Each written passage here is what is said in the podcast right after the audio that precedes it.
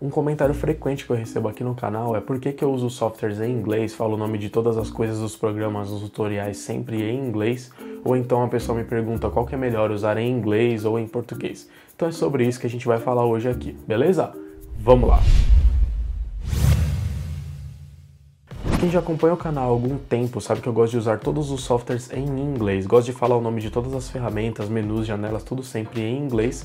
Porém, algumas pessoas preferem usar os softwares em português. Até porque, quando você instala os softwares da Adobe, por exemplo, direto lá do Creative Cloud, se você quiser usar em inglês, você tem que mudar lá nas configurações, porque por padrão ele instala no idioma de onde você está. Mas afinal, é errado usar os softwares em português? Antes de tudo, eu só queria dizer que o que eu vou falar aqui é a minha opinião pessoal sobre o assunto, não é uma regra geral.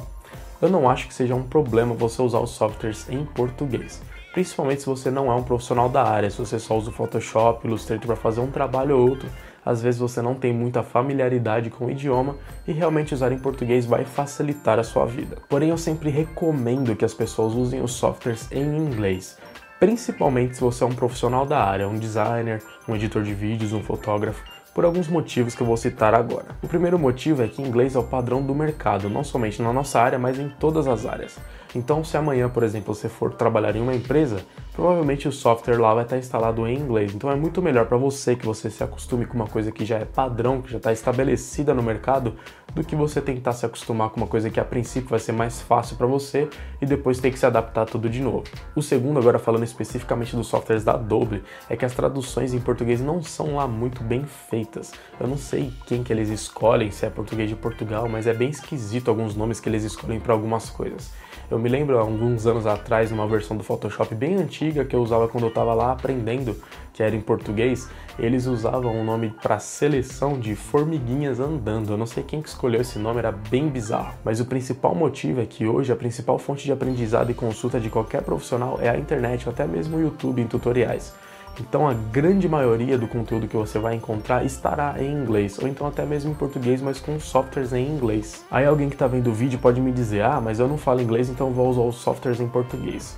Definitivamente você não precisa saber falar inglês para usar os softwares em inglês. Você vai conseguir se adaptar tranquilamente. Porém, se você já tem um pouco mais de familiaridade com o idioma, já está acostumado a fazer as suas pesquisas em inglês, você sabe que a quantidade de conteúdo bom que você encontra em inglês é muito maior.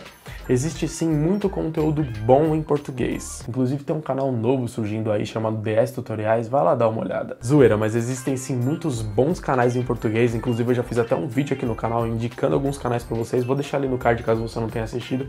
E depois que eu fiz esse vídeo, eu descobri outros muitos bons canais em português. Mas é óbvio que sempre terão muito mais resultados em inglês. É o idioma que todo mundo fala. Não são tutoriais só dos Estados Unidos, são de diversas partes do mundo. Então, sinceramente, se você tem vontade de crescer como profissional, dois conselhos que eu posso te dar são: primeiro, use os softwares em inglês. Isso é o padrão do mercado e isso também vai te facilitar muito em seus estudos.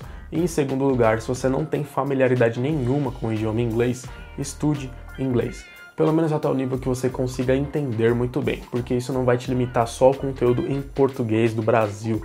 Tem muita coisa boa aqui? Tem sim, inclusive o DS Tutoriais. Mas existem 10, 20 vezes mais coisas em inglês para você estudar. Então isso não vai te limitar ali, entendeu? Isso vai abrir um leque de opções, você vai ter muito mais fonte de estudo de aprendizado. Isso vai fazer uma diferença enorme na sua vida como profissional. Então é isso, é um vídeo bem rápido hoje. Queria falar a minha opinião sobre esse tema, é um comentário que eu recebo com frequência aqui no canal, então eu queria fazer um vídeo específico sobre isso. Se você gostou desse vídeo, já sabe, deixe seu like, que isso ajuda muito na divulgação do vídeo do canal. Se inscreva para receber os próximos vídeos todas as segundas e quintas às 11 da manhã. Tem vídeo novo aqui em português com softwares em inglês. E te convido também para conhecer o Apoia-se do canal, que é uma forma de você ajudar o canal aqui a crescer, a continuar e ganhar uma recompensa simbólica por isso. Se você quiser ver como ajudar as recompensas, é o primeiro link aqui da descrição ou então esse link que está aparecendo agora aí na sua tela. Beleza? Valeu, abraço!